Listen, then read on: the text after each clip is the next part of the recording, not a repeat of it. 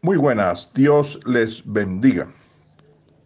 Extrato esta reflexión de un libro de devocional cristiano, El sabueso del cielo.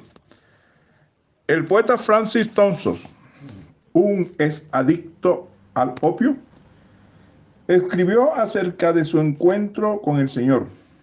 Describió a Dios como el sabueso del cielo, que lo perseguía por cada calle y callejón de su vida y de su mente, hasta que se rindió a Cristo y finalmente encontró la paz.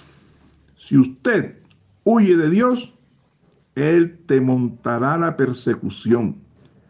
Si usted lo evita, Él perseverará tras de usted. Y si usted se esconde, él lo encontrará.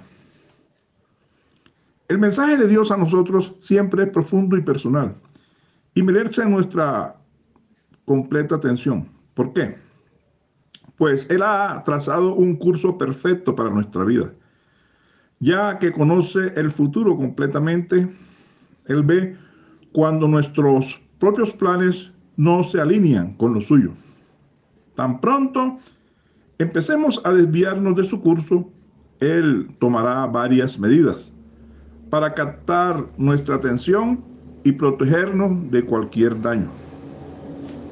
Como cristianos, nos incumbe ser viajeros despabilados,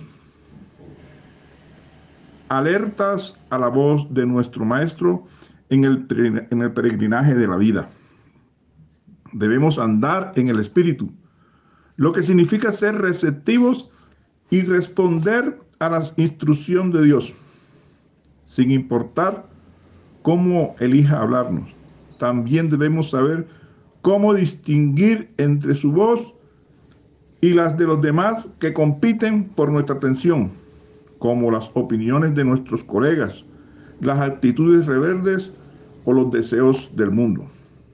Demasiadas veces la sabiduría del Señor se ve apagada por el clamor de la vida diaria.